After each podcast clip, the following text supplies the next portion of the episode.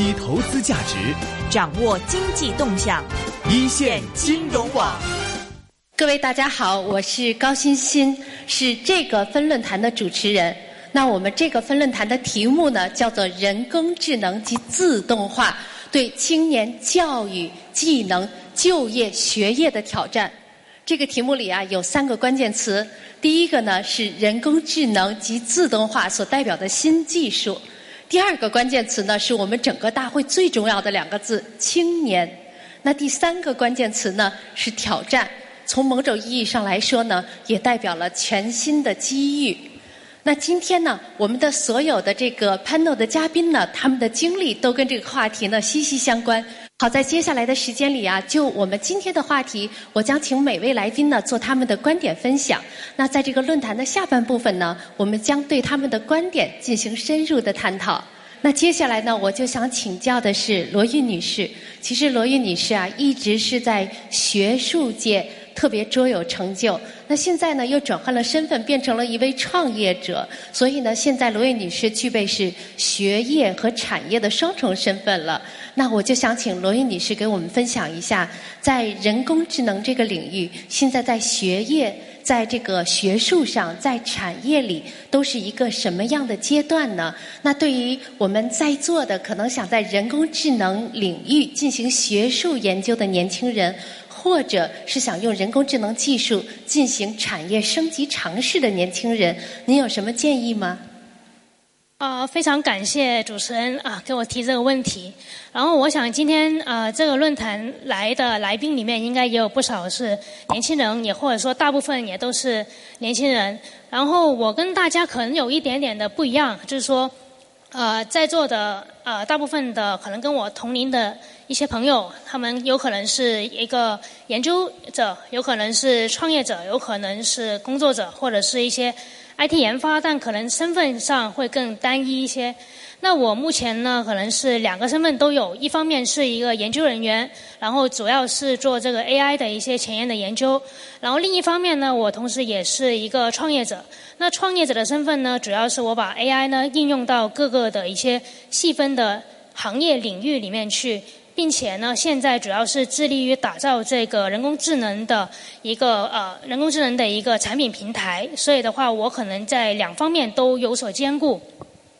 那呃这个问题下呢，其实说现在当下吧就是学术跟产业的结合已经是非常的紧密了，非常的紧密，包括目前可能包括从呃。香港的，然后呃国外的，然后包括亚洲的，然后呃我们都有很多的实验室，已经是跟公司或者公跟产业之间有很密密呃密切的一个合作，然后企业或者是产业，甚至是一些呃政府的项目，他们会给实验室提供一些可能资金、数据，然后包括一些软硬件的支持，而实验室可能会呃利用我们的一些。硕士生、博士生的本身的一些才华或者技术能力，去把一些呃觉得比较难实现的东西去去进行突破跟实现。所以说，在这个产业跟学术界的结合已经很紧密了。但是呃，我也相信说，产业跟学业呃学术界的结合，但并不代表说产业跟学术业它就一定就。呃，完全融合在一起。我觉得学术业呃，学术界有学术界的一个抱负吧，或者有学术界的一个责任，一个呃职责，就是他们可能呃更希望，也会更致力于未来在除了在产业的落地以外，还在这个技术的一些前沿的研究上得到一些突破。我觉得是学术界有他的一个责任所在。那如果说谈及到，就是说面向这个呃年轻人，如果是未来想进入 AI 这个领域，或者是想在 AI 这个领域做更多的一个发展，其实我个人有一点点体会是，我是觉得现在因为 AI 它要落地，要去产品化，要去应用化，然后它。不可能是单一的一个自己的一个技术的存在，它一定是跟某些行业、某些领域、某些垂直的一个方向做很深入的结合。所以，如果说还是在学习阶段的话，其实更好的一个方式可能是说多去涉及一些跨领域甚至一些跨学科的知识，不是说要很精通，但是说对于一些呃各个方面的知识的了解，其实对于未来可能在 AI 这个领域的一个发展，我个人觉得是会呃非常非常有益。因为现在在 AI 的话，我们跟很多垂直行业都要做结合，然后可能你做垂直行业的第一件事就是你先要了解那个行业本身的一些知识，或了解那个行业本身的一些。内部的一呃一些运营的一些运营或者一些整个行业的一些呃规则吧，这样子。那呃最后我觉最后一点我想说的是，我觉得呃年轻人最或者说未来人工智能说说的是一个可能是一个智能的机器。那智能的机器比起人来说，或者说为什么它现在还依然是为我们人类所服务、所使用的话，我觉得最主要的一点就是我们年轻人或者是我们啊人类有最有最原始的一个内驱力以及最原始的一个想象力。我觉得这个是我们自己青年最宝贵的一个财富，也是我们在这个科学的路上可能呃最原始的一个动力吧。好，谢谢大家。好，谢谢。所以说要既要兼顾这个行业落地，又要重视基础研究，保持自己的想象力，说的太好了。那接下来呢，我想请教的是图森未来的联合创始人、首席科学家王乃岩先生。啊，乃岩大家可能不知道，在我们人工智能的学术领域，他是特别令人佩服的。他在学术上有非常多令人这个尊敬的成绩。那乃岩现在呢，成立了这个创立了自己的公司，是联合创始人，叫图森未来。图森未来做的呢，是人工智能在交通领域的落地尝试。专注的是在叫高速 L 四级别的无人驾驶卡车这个领域，所以我想请乃岩博士来跟我们分析一下这个技术落地的事情。那乃岩可不可以跟我们讲一讲，呃无，AI 人工智能技术将会如何影响交通行业的颠覆以及重构？那为什么图森未来会选择无人驾驶卡车这个细分来落地呢？首先，很荣幸能来到这个 panel 跟大家分享一下我们图森未来在做的一些事情吧。我觉得这个问题可以分成两个部分来看。第一部分就是这个为什么我们选择这个人工智能落地是在这个车辆这面、车辆和交通这面。第二点就是为什么我们在车辆和交通这面选择了这个卡车这件事情作为我们具体的一个细分场景。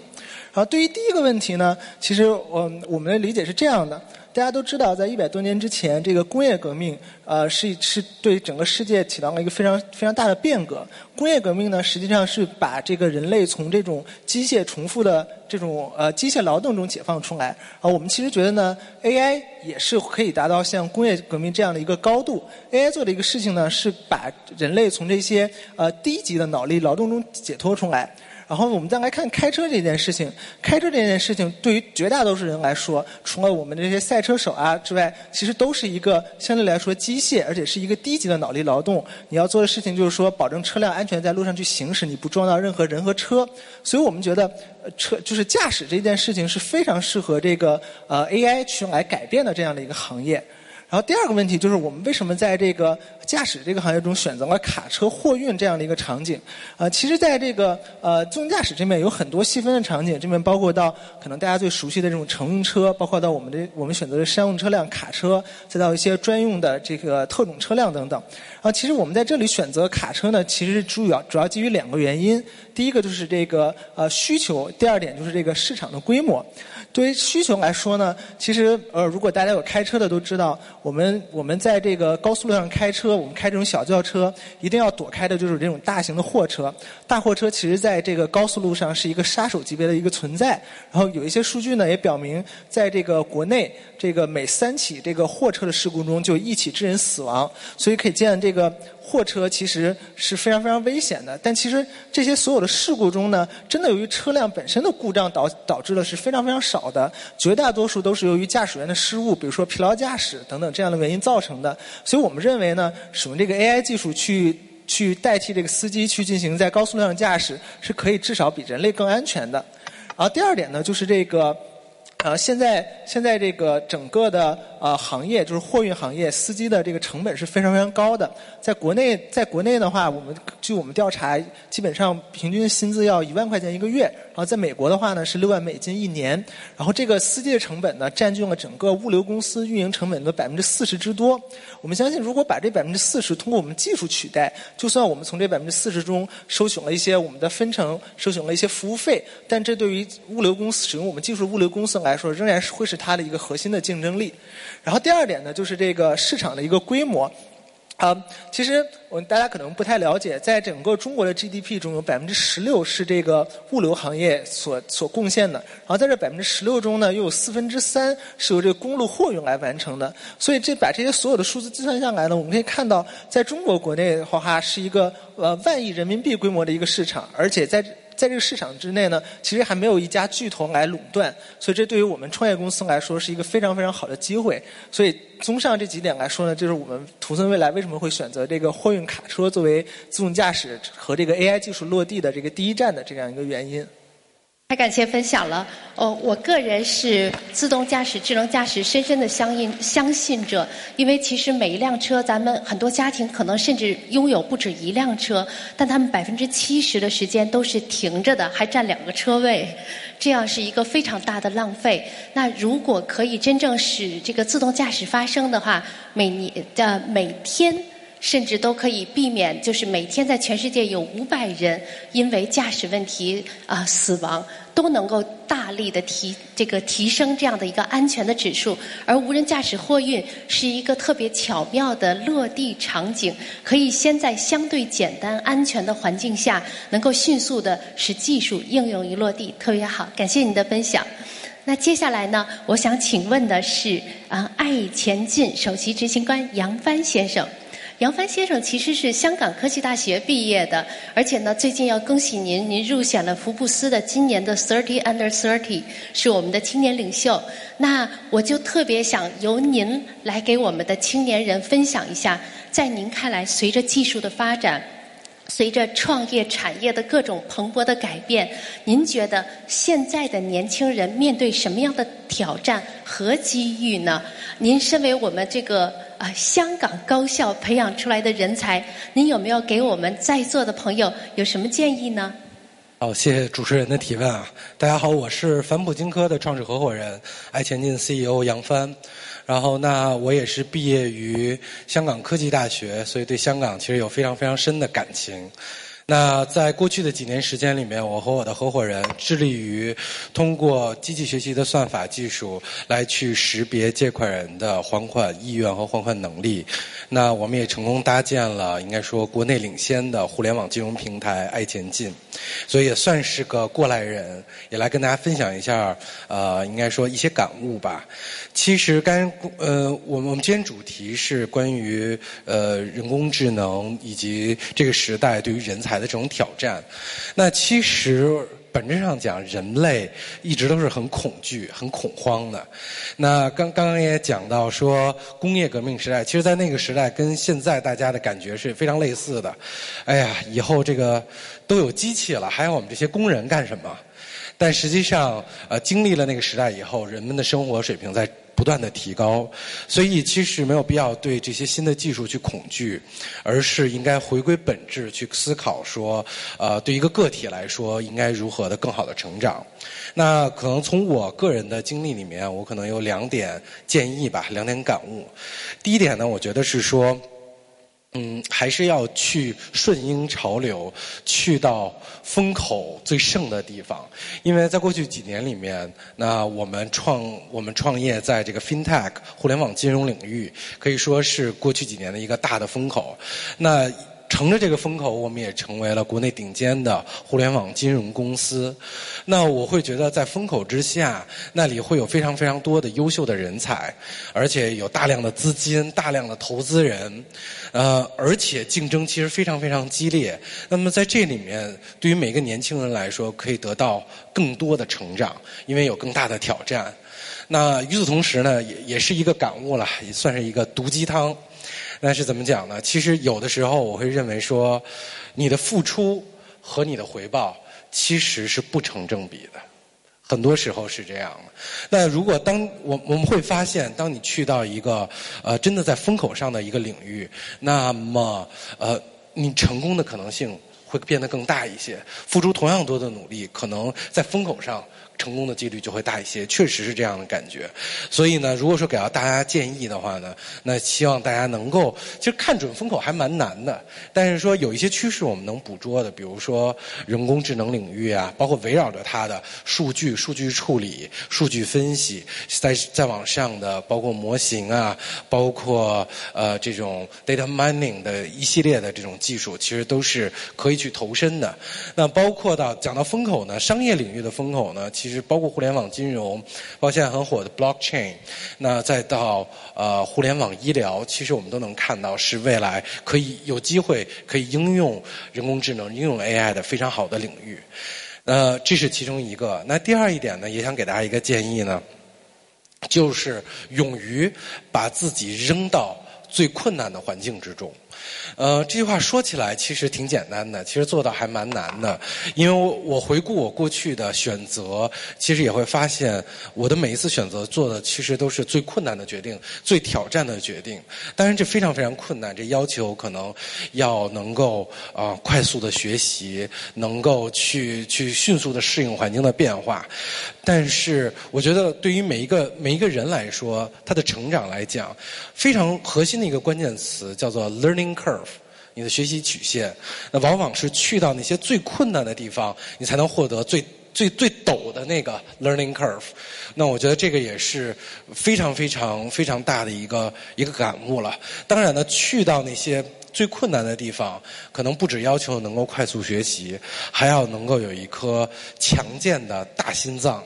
能够能够在最困难的时刻咬紧牙关，能够坚持。我想一路走下来，一定。可以获得更多的这种收获，谢谢。好，感谢您的毒鸡汤强鸡血。好，接下来呢，我要请教的是张璐女士。那张璐女士其实也是美国福布斯今年 Thirty Under Thirty 的青年领袖。那现在呢，张璐创办的 Fusion Fund 专注在美国的高科技领域的投资。所以我想请教张璐女士的呢，就是在您看来。中国和美国人工智能的现状阶段是什么样子的？那在这样的情况下，人才储备又是什么样子的呢？呃，其实我们是关注技术的投资，从二零一五年就开始了。所以，当然我们一直主要的 focus 还是在硅谷和美国。所以也是看到了整个这个科技热潮，从一五年刚刚开始崛起，到一六年开始大量的技术进入应用阶段，到一七年现在的一个热潮。呃，这是一个很好的现象，证明我们也看到说商业模式创新到达一个瓶颈期之后，无论是资本还是创业者意识到我们需要新的技术创新，而技术创新潮由谁来引领呢？就是一些新的技术方向，像你提到的人工智能，我们也看到其他的一些网络技术啊、安全等等这方面都在迅速崛起。呃，可能中国这边的市场呢，我不敢去妄加的去评论。可能更多的信息是通过和其他的一些国内优秀的投资人和企业家交流去获得的。整体相比较两边市场，可能确实硅谷有一定先行的部分，因为它毕竟有这么多年的一个技术储备。另外的话呢，硅谷存在大量的高质量的一个数据，所以这些数据呢，也是无论是做机器学习还是计算机视觉这方面技术探索是一个核心的优势。另外的话呢，硅谷的很多高科技的大公司，比如说。像 Google，包括像微软，也都在过去的几年啊，launch 了他们这个开源的机器学习平台。这个对于广大的创业者来讲是一个非常好的好事情。包括 IBM Watson，相当于他们愿意去分享自己海量的数据，通过这种开源性的平台，帮助创业者更容易的去进行应用层面的创新的探索。所以这些都是硅谷它先天的一个优势。这也是为什么过去两年，当这个科技热潮到来的时候，我们看到科技的这个项目的发展很快速，啊，人才的储备一直。以来，在硅谷创新的思维、创新的理念都在推崇，所以很多优质的创业者也很快的进入到这个方向来。那国内的话呢，过去几年确实创新创业是一个大热点啊，当然也有啊，我们会有很多讨论，说是不是有过热的成分？但是我相信很多资源的在这方面的探索，确实也是帮助很多优秀的创业者走路出来。虽然可能在技术本身的积累层面上，硅谷和国内啊，国内可能确实比硅谷要差一截，但是呢，也有巨大的一个优势存在，那就是人口红利。而这个人口红利所对应的，尤其是针对人工智能的呢，就是海量的数据，包括在依托于。啊，数据的技术发展起来之后，再去探索具体人工智能的应用场景的时候呢，可能在中国的应用场景也会更多样一些。比如说，刚才我们看到有一些其他嘉宾分享的，在这些 to C 的场景的应用，确实很快可以推开，因为中国广大的这个用户不仅数量巨大。接受新的事物的速度，也说实话比美国整体要快很多。所以现在对于我们在美国进行高科技投资，尤其是人工智能这方面投资的时候呢，我也经常会看一看国内的发展趋势，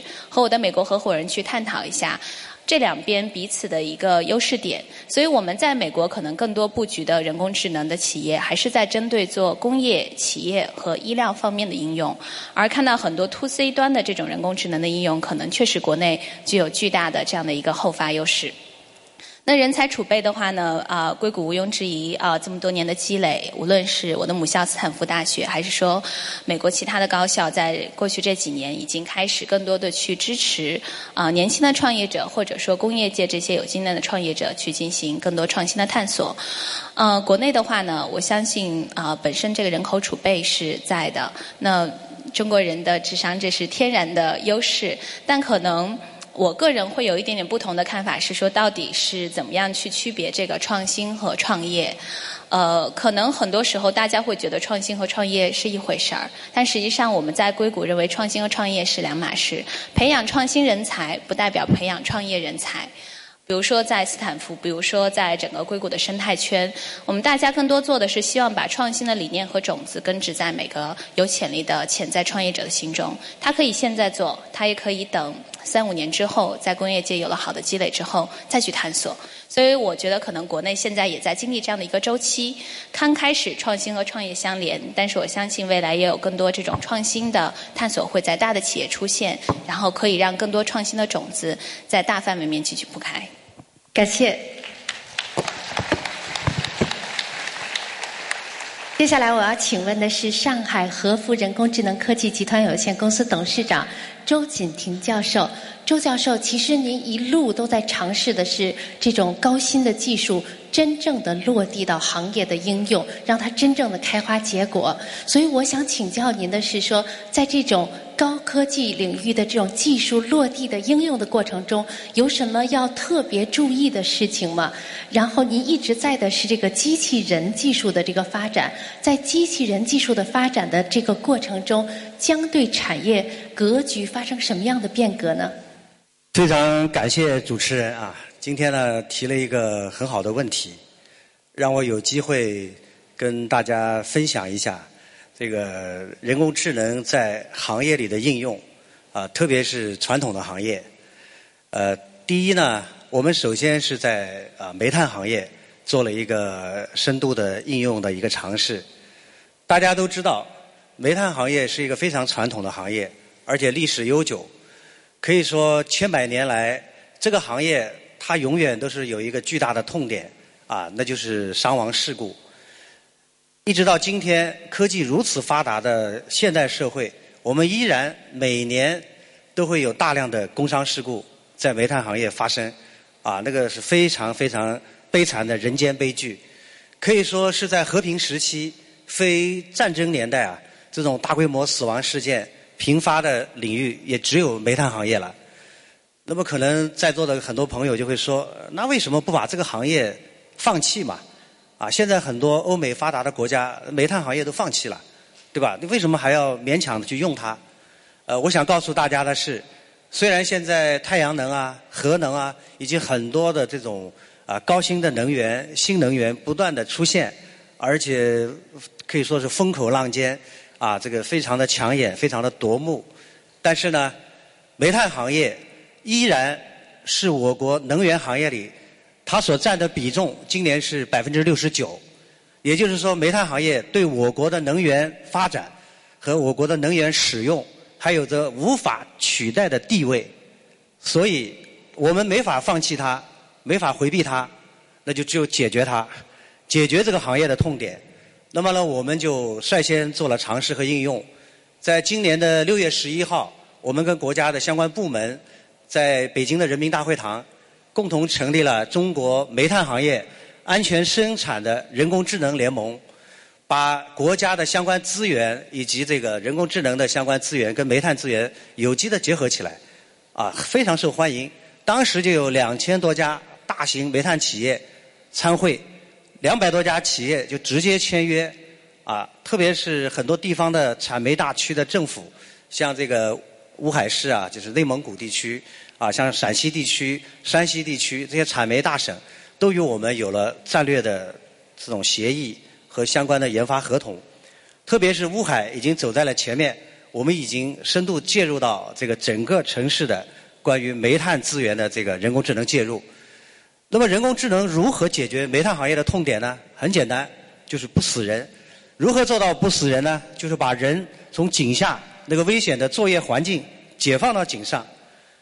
大家可能说，现在科技那么发达，都有这种感应传感器，都有这种预警装置。我发现危险，我可以报警啊。但是可能很多朋友对煤炭行业不太了解，不太不太知道这个行业特性啊。其实煤炭行业呢，特别很多深井矿啊。它是要从地面走到地下五到十公里，啊，这个底下就错综复杂，你人是根本没有时间跑出来的。所以这个行业只要在井下出现意外情况，一定是死亡事故或者是重伤亡事故，没有办法通过预警把人解救出来。所以唯一的办法就是把人解放到井上，然后人机协同，人在井上安全的地方来操作机器自动挖煤。啊，人类的目前的人工智能，包括机器人技术，想发明一个机器人去挖煤，啊，可能还有技术上的一些门槛。啊，我估计未来十年是做不到。但是我们用现有的人工智能技术，来使现有的大型挖煤设备具备人工智能特性，啊，来进行生产作业是完全可以做到的。而且我们也做了很多尝试性的啊实验，都获得了成功。现在进行产业化的全面推广，啊，这个效果会非常好。啊，国家给我们提出来的任务就是五年之内彻底解决中国煤炭行业的安全生产问题。啊，这个任重道不远，而且这个产业化的市场非常巨大。其实大家都知道，人工智能这两年是风口浪尖啊，这个大家都很关注，投资人也很关注，就是创业公司也非常多。但是他们有一个最大的问题，营收在哪里？如何实现大的营收、大的利润？如何真正为国民经济服务？我觉得我们做了一个。还算不错的尝试，啊，要知道这个市场是一片巨大的蓝海，可以说是一个千亿级的以上的市场，而且它还可以持续很多年。我刚才已经说了，中国短时间内无法摆脱对能源、对煤炭的依赖，所以只要它一天要依赖煤矿，那么我们一天人工智能在这个行业就可以大力的去发展它，啊，去把它升级换代。啊，提高它的这个整体的一个一个效能，而且解决它千百年来无法解决的这么一个行业痛点。啊，第二个呢，我们在另外一个行业，其实也是传统的行业、传统领域，就是石油和化工行业。这个也是一个非常传统的行业，跟煤炭行业差不多，啊，也是有有上百年这这个历史了。啊，这个而且呢，特别是化工行业，跟我们在座的每个人都有非常非常紧密的关系。可能很多很多朋友都不一定知道啊，就是说，我们吃的药啊，我们的眼镜、我们的化妆品、我们的洗发水等等等等，无一不跟化工有关。但是大家可能发现一个细节没有？这些女孩子用的护肤品啊、化妆品啊、香水啊，啊，它只集中在全球这么几个巨头手上。按理说，这个这个东西这么受欢迎，大家每个人都必备的东西，为什么会被这些行业巨头垄断？而不能，特别我们中国都没有一个真正像样的精细精细化工企业都没有啊。我们是在粗化工上规模全球第一，精细化工非常落后。每年光精细化工损失的这个外汇利差、美元利差是三千亿美元，就是精细化工这一块儿。另外，大家发现没有，就是说我们汽车的轮胎，大家都知道，都都有车嘛，都都坐过车啊，都知道汽车。那么汽车轮胎，大家发现没有？全球只有两三个巨头能够生产啊，其中一个挺有名的所有吃货都知道，香港叫米芝莲，我们叫米其林，啊，它就是全世界最大的汽车轮胎的巨头企业。那么这个汽轮胎有什么有什么神奇的地方？其实轮胎很简单，它百分之九十九的原材料叫做橡胶，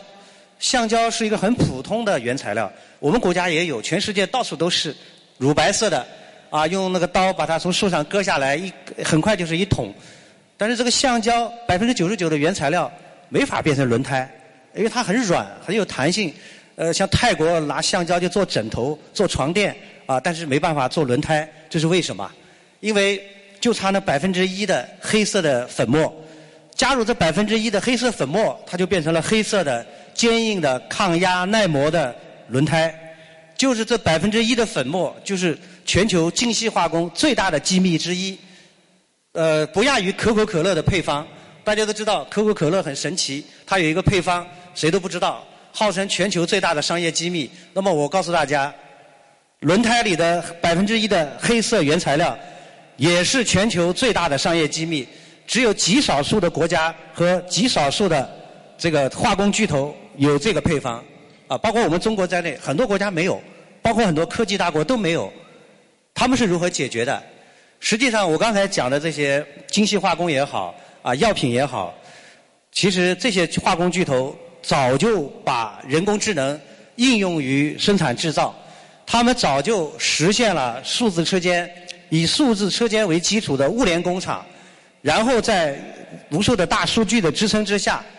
使物联工厂具备了区块链技术的使用，能够在瞬间产生几千万、上亿的这种化工原材料的提取配方，然后进行重新组合，然后进行生产。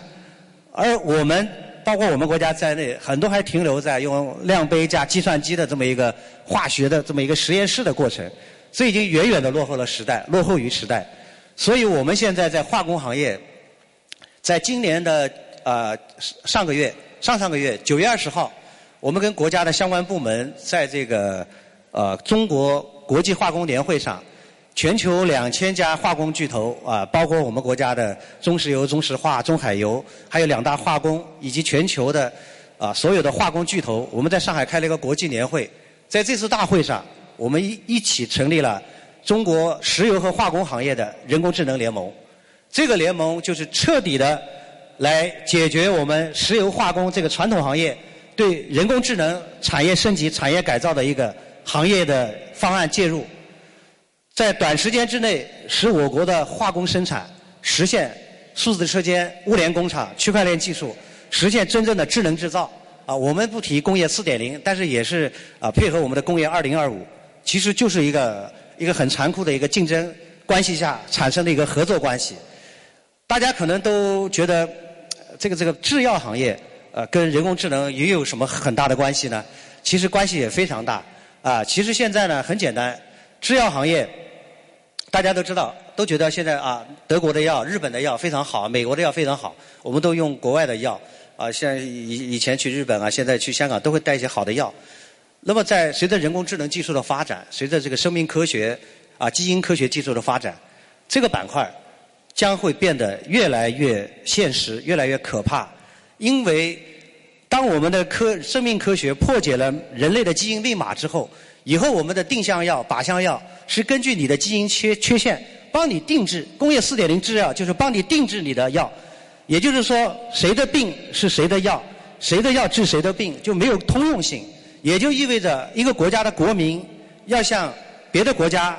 向别的跨国企业开放你国民的基因密码，啊，这是一个很残酷的现实。也就是说，将来人工智能落后的国家和地区，啊，生命科学落后的国家，在制药这个环节，你就已经丧失了所有的主权、主动权。所以，这是可能对中国而言、对美国而言、对日本而言、啊，对欧洲而言，这些这些大国，这是一个无法回避的问题。谁也不愿意把自己的国民基因密码向别人开放，那就意味着你要有强大的人工智能技术支撑，你要有强大的生命科学做支撑，所以这是一个非常严肃的话题啊！当然还有在农业生产、农业化工上，这个应用也非常广泛，所以国家就成立了石油和化工行业的人工智能联盟。我呢，呃，非常有幸担任了这个领导小组的副组长，呃，下个月开始。国家选了一百个石油化工企业，我们进行全面的产业化推推进工作，已经开始了。啊，这个当然国际的很多巨头也都加入进来，这个工作会非常有意义，也非常有意思。可能在这个方面就是全球化的合作。嗯，当时很多国家的大使都参加了会议，呃，也也把“一带一路”的一个重要内容把这个带进去，变成一个全球共享的一个一个一个一个东西，所以非常有意思。啊，这个就是我们对这个人工智能对传统行业的这种升级改造啊，包括深度介入啊，在这个原有的传统的行业里啊，通过人工智能技术使它产生新的生命力，产生新的经济增长点，产生新的利润增长点。啊，这个就是我们我觉得我个人理解的人工智能啊，这个高新技术如何在传统的行业中，如何在行业应用中能够找到巨大的市场，快速实现巨大产能的一个一个方法吧。啊，所以今天呃耽误大家一点时间，跟大家分享一下我们的经验。啊，谢谢主持人，谢谢大家，谢谢。说的太好了，谢谢锦婷教授。其实啊，技术不是什么所谓的黑科技。技术永远是为了解决问题的手段和工具。刚才景婷教授讲了非常多的在今天技术可以落地的场景，就是为了激励在座的每一个人，可能去思考。技术怎么能为您来服务？能够真正的在某一个商业场景下落地，能够去解决今天的实际问题。那接着这个话题呢，我就啊不按顺序了，我们就进入探讨了。那接着这个落地场景的问题，我就顺着问，继续问这个张璐女士吧。啊，张璐女士，您刚才说的里边说了一件事，就是说美国做了很多很多的这种落地的尝试，这样的一个情况，您可不可以跟我们分享一下，在这三年来？您在做这种技术的投资的时候，您看到了在人工智能技术或者是说自动化技术这些新的技术，在哪些行业、哪些场景特别适合落地？嗯，其实正好就接着教授刚才讲的这个话题去继续推进，因为其实教授提到的很多这些传统行业对于新技术的使用，尤其是对于人工智能技术的快速使用，就是在过去几年在美国发生了很多商业应用场景。因为我觉得在美国整个商业市场有一个。比较好的传统或者优势，就是说这种大型企业，甚至说传统行业，它还是比较有危机感的。所以当新的技术起来的时候，它非常愿意去拥抱新的技术，然后去进行一个技术的整合。那举例来讲，我们谈人工智能，但其实人工智能我们看到很多在工业的应用呢，是贴合这个智能工业的概念的。比如说像传统的半导体公司，很多半导体公司虽然它发展很壮大。但实际上也经历很大的一个生产效率性提高的一个问题，比如说巨大的生产线，怎么样减少我这个机器宕机的时间？怎么样？我们经常听到这个故事，就是 Tesla 的车间是百分之五十是机械手臂，但机械手臂发生错误之后，如何及时纠错？如果这个生产线停产一天甚至两天的话，它可能每一分钟都在损失几十万美金，而这些东西，这些顶啊节点都是人工智能技术可以去进行效能提高的。而这个技术的结合，也依托于另外一个很好的趋势，就是低成本传感器。过去几年，在美国整个工业界市场的一个快速推行，而这些低成本的传感器，就作为一个嵌入的零件，不是说我要去把传统的这个生产的生产线给去掉，而是说我在现有的基础上，用传感器作为信息的接入口。那人工智能的核心是数据，去获取高质量的数据，通过传到云端进行智能的分析、智能的反馈，然后去达成一个效率的提升。所以我们经常讲的这些智能制造、智能工业、工业四点零的概念，就是人工智能技术、网络技术在传统工业的应用之一。那另外一个方向，我们也看到，在过去几年，在美国推行的很快的，尤其是在硅谷推行很快的，那就是一个新医疗创新。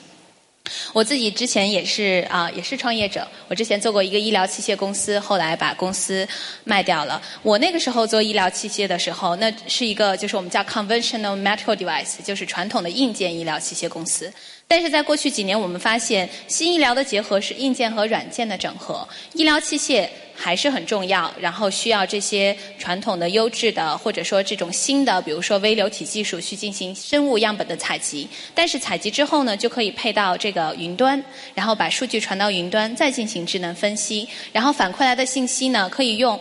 整体人口或者个人种的数据，去给每个人进行个性化的一个反馈。这也是正好贴合刚才教授讲到的，就是我们未来的医疗，它一定是一个个个性和精准的趋势。而这个怎么做到个性和精准，就需要技术可以对我们每个人进行大数据分析，来分析你的体态特征，都不一定说一定要走到基因的层面，可能说就是去分析每个人你得病的一个阶段。成因，你的身体的一个参数，再进行这个个性化的一个诊断，到后面个性化的一个治疗。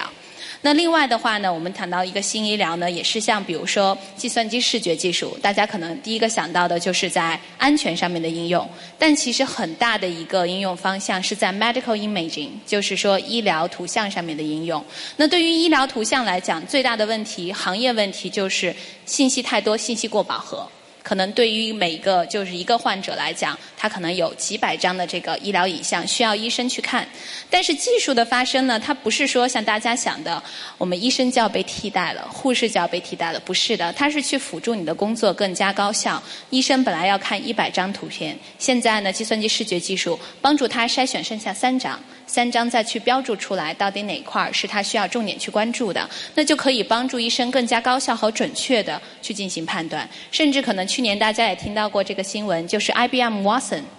他抓到了一例被医生漏掉的癌症病例，并不是说医生的专业程度不好。而是说，确实我们人是存在很多我们叫 bug，就是很多呃不确定性的，可能今天很准确，第二天就错失了。而技术的这种重复性的、优质的啊，对人类的补充，可以帮助我们在这方面提高更大的效能。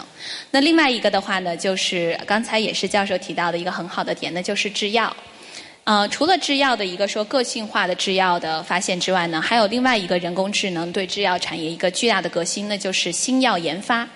在过去的啊经历里面，这也是我们看的一个方向，就是医疗行业，无论是说初创公司还是大企业，需要花大量的资本和时间精力去进行新药研发。而这个研发的过程中呢，很多时候可能也需要很长的时间，可能五年到六年，最后发现这个东西做不出来，那又是巨大人力和时间的一个消耗和浪费。但是现在有人工智能技术，它可以进行这种化合物的智能的匹配。智能的生成、智能的这个 modeling 去预算，然后去给出一个，比如说这三种可能的潜在的候选的药品种类，然后再去推进，而不像以前我可能要十个、二十个实验同时推进。所以这也是对制药的新药研发的行业的一个巨大效能提升。所以这些都是我们在过去，甚至说过去这一两年看到的一些新的领域。人工智能这个概念刚出来的时候呢，我们管它叫 buzzword，它是一个，它是一个风口，是一个热点。但是对于硅谷来讲，人工智能不是第一次热。零九年啊，九十年代有过一次，那时候是深蓝。然后呢，零三年有过一次，但那时候死了很多公司。那现在再有一波新的人工智能热潮又来的时候呢，我觉得很多成熟的优质的创业者，也不只是说去追求技术的一个成熟和优越性，也追求技术的低成本性，尤其是和现有的传统行业的整合成本足够低。而这个也是现在我们可以看到快速的把人工智能技术。推到这些传统行业去产生巨大经济效应的一个基础。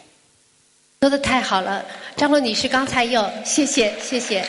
又提到了这个医疗行业人工智能的应用，我太同意了。咱们中国在我们这个整个的这个中国，现在就是刚才张璐女士说的这个看癌症这个例子，其实最重要的一个环节就是病理的诊断。中国呢现在只有九千位病理医生，在全国中国的病理医生的缺口是九万人。这是怎么都培养不了的，根本不可能需要替代医生，忙都还忙不过来呢。而看这样的片子，太适合由机器来辅助了，所以谈的特别好。在很多场景下，都是技术在辅助人的工作，使人们更有效率，使更多的人来受益。当你看到一个场景，看到了巨大的机会，你又该如何选择呢？接下来我要请问一位创业者，我要请问这个乃岩博士了。乃岩博士啊，当时在这个博士毕业的时候，我听说是各大公司都这个脑袋都打疯了，在抢人的过程。但是呢，他放弃了所有的选择，毅然决然的创业了。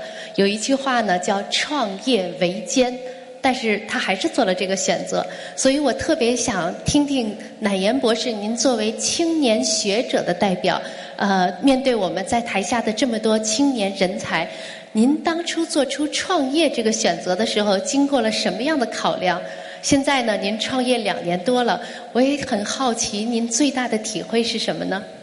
呃，好的，谢谢这个问题啊。对我快速简简单介绍一下我的一些经历和我当初在毕业时候的一些考虑吧。其实我也是在香港科技大学去那个念的博士。然后我其实，在我的博士期间呢，其实做了很多的呃方向的尝试，然后最终还是觉得个人的兴趣是在于这个计算机视觉还有深度学习的应用这面，所以最终也选择了这个课题作为我最后博士论文的一个课题。然后其实我对我个人来讲呢，我一直是呃比较喜欢有一些有挑战性的一些事情。然后其实我也一直不不是特别喜欢待在自己的这个 comfortable zone 里。呃，就像就像我在我选择我博士课题的时候，其实可能不像很多研究组，他们都是有这种师兄传承下来的一个课题，只需要去呃按部就班接着去做就可以。其实我当初去选择这个计算机视觉，尤其是深度学习这个课题呢，其实在不管是我们在在我们组内，还是在甚至在当初在一三年的时候，在整个学校里面都是很少有人去研究的这样的一个题目。所以我是呃比较喜欢这种去做一些有挑战性和与众不同的事情的吧。然后加入创创业公司呢，其实也是呃这面的一些考虑，就是我希望我能做的事情能够极大化它的影响和作用。我希望我的个人个人做的事情能够在对于整个事情的进展能够 make a difference。然后所以其实，在当时考虑这个是大公司也好，还是小公司也好，是创业公司也好，其实我选择了创业公司，一个最大的一个原因就是说能够极大化体现出来我的价值吧。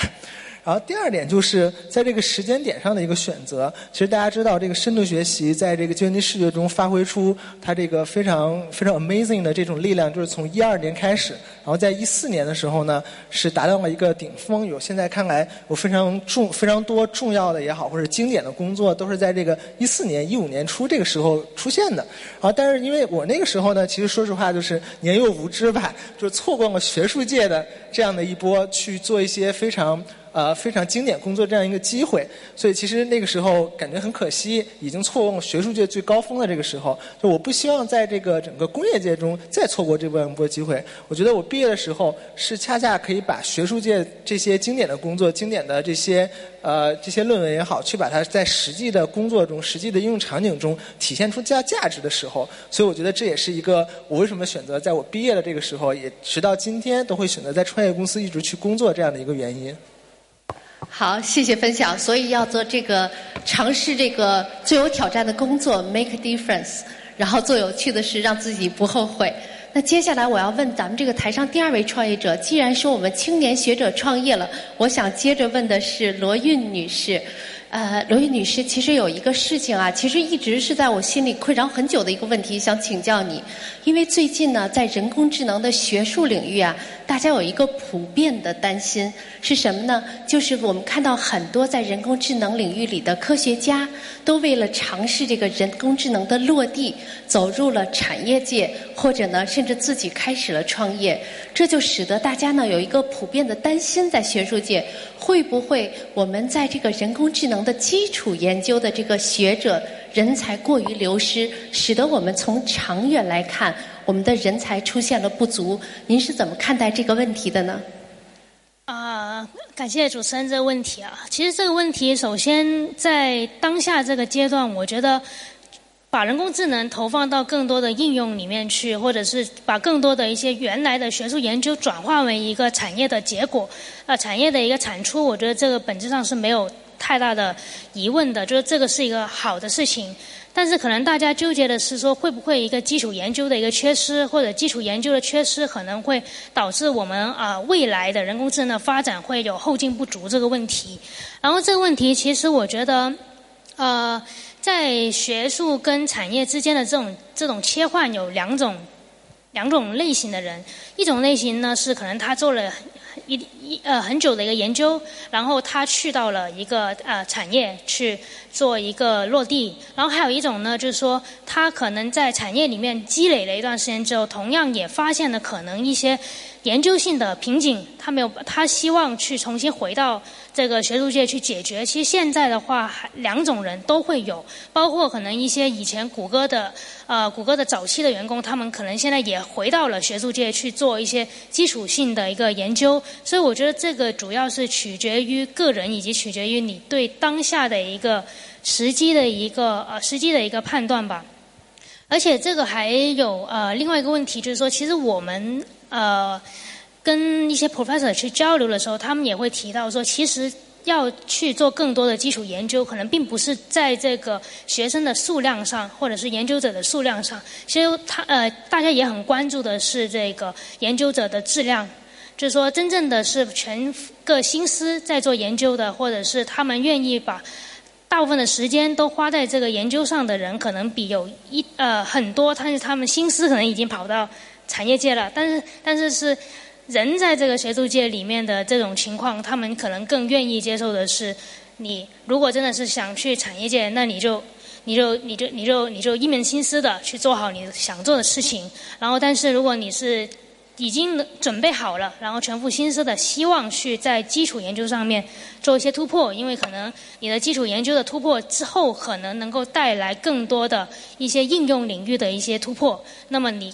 就你就。呃，安心的去做这个研究，所以其实我觉得主要还是在于这个学者自己的个总不是在数量上，在质量上，并且是在大家自己的对这个实际的判断上吧。对，好的，谢谢。